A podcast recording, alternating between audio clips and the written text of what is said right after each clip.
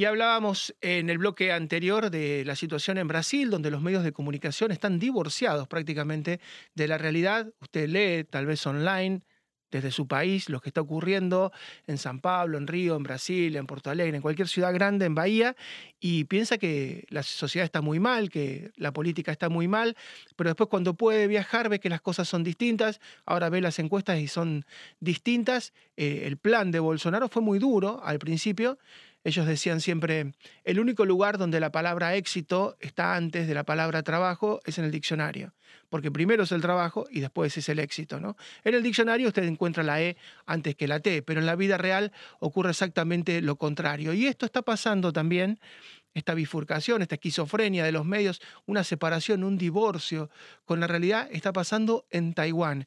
Eh, si usted mira los medios chinos, va a ver que Pekín está llamando a un reclutamiento general de soldados porque van a una guerra inminente con Taiwán.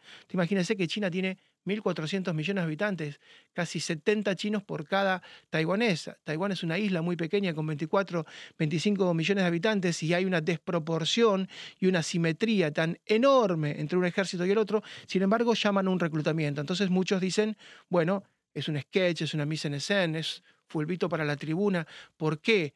Tanto alarde. Vamos a ir, ustedes me, avisan cuando lo tengamos, con Martín Chi, que es nuestro amigo que vive en Taiwán y que él vive una sociedad distinta a la que internacionalmente nosotros podemos asistir cuando vemos las cadenas noticiosas. ¿Qué tal Martín? ¿Cómo te va?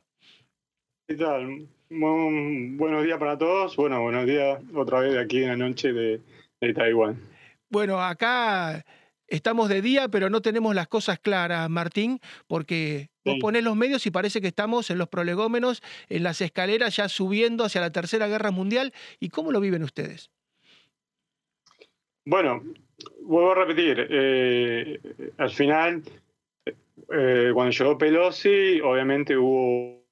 A ver si lo, retomamos a, a Martín, él está saliendo desde Taiwán, allá es de noche, hay una diferencia horaria de 11, 12 horas con, con, la isla, él nos contaba que el fin de semana pasado y en estos últimos días había ido a pasear al norte. En el norte está el estrecho de Formosa frente a China. Uno suponía que en ese lugar, en ese estrecho, iban a estar las naves, los destructores, los portaaviones chinos. Se está acercando el portaaviones Ronald Reagan de Estados Unidos y está moviendo también Estados Unidos desde Japón a su flota y uno imaginaba un escenario prebélico, pero él nos contaba algo completamente distinto. No sé, Martín, si nos estás escuchando.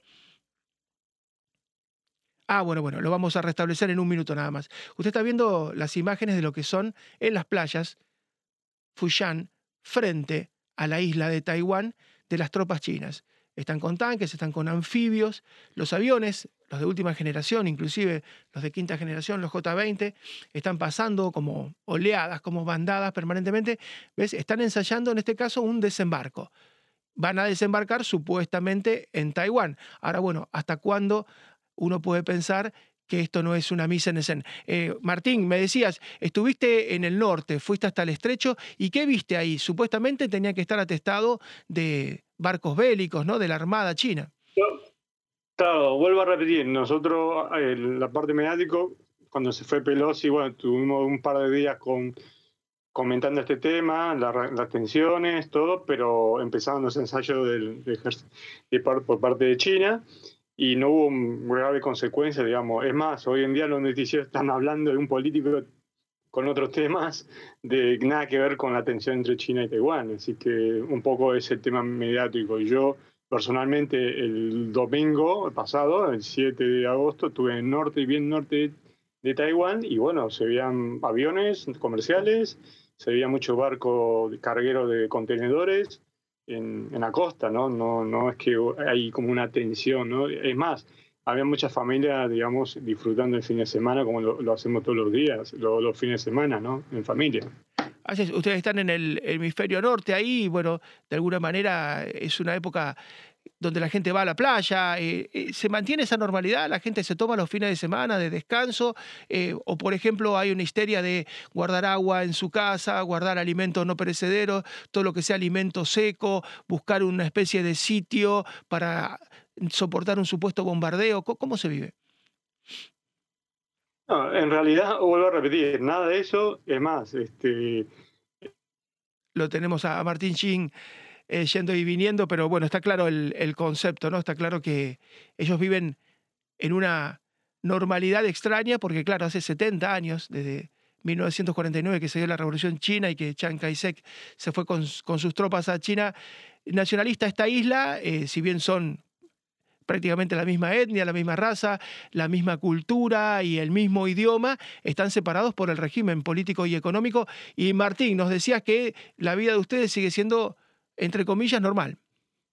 Normal y con total sinceridad, el día siguiente del 8 de agosto fue el Día del Padre aquí en Taiwán, porque lo celebramos 8-8, porque es, como papá, ¿no? El sonido.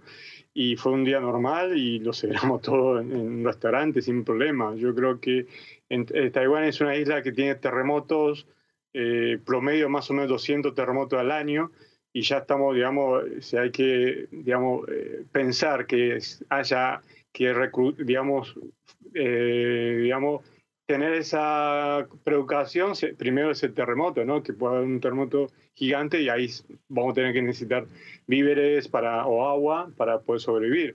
Pero nunca se pensó de que tenemos que hacer un, como, como una preparación para una guerra, eso nunca, nunca. Y, por el momento. Y la última, Martín, y te agradecemos mucho, como siempre, por, por tu tiempo. La última, ¿Pensás que China está sobreactuando, tal vez por una cuestión de política interna, que le venga bien? Está pasando un mal momento económico. China ha tenido recesión después de años y años, de décadas, de crecimiento explosivo de dos dígitos. Eh, tiene corralito financiero, tiene problemas en el mercado inmobiliario, tiene decrecimiento de la economía. Tal vez está usando a Taiwán como una excusa para solidificarse internamente, para unarse, para tener una especie de enemigo común. Bueno, vamos a ser realistas y muy críticos en este sentido.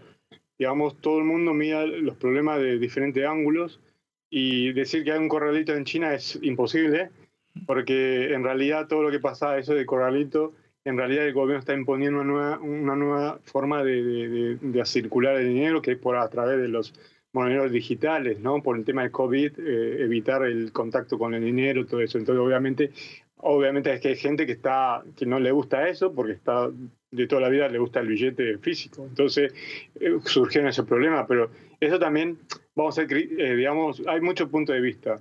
Eh, luego, con, obviamente sobreactuar, no creo, porque bueno, vuelvo a repetir como lo dije la vez pasada, son cosas que son recurrentes, que lo hacen todos los años, y obviamente eso puede decir que es una provocación o no, bueno, eso depende de cada uno cómo lo mire.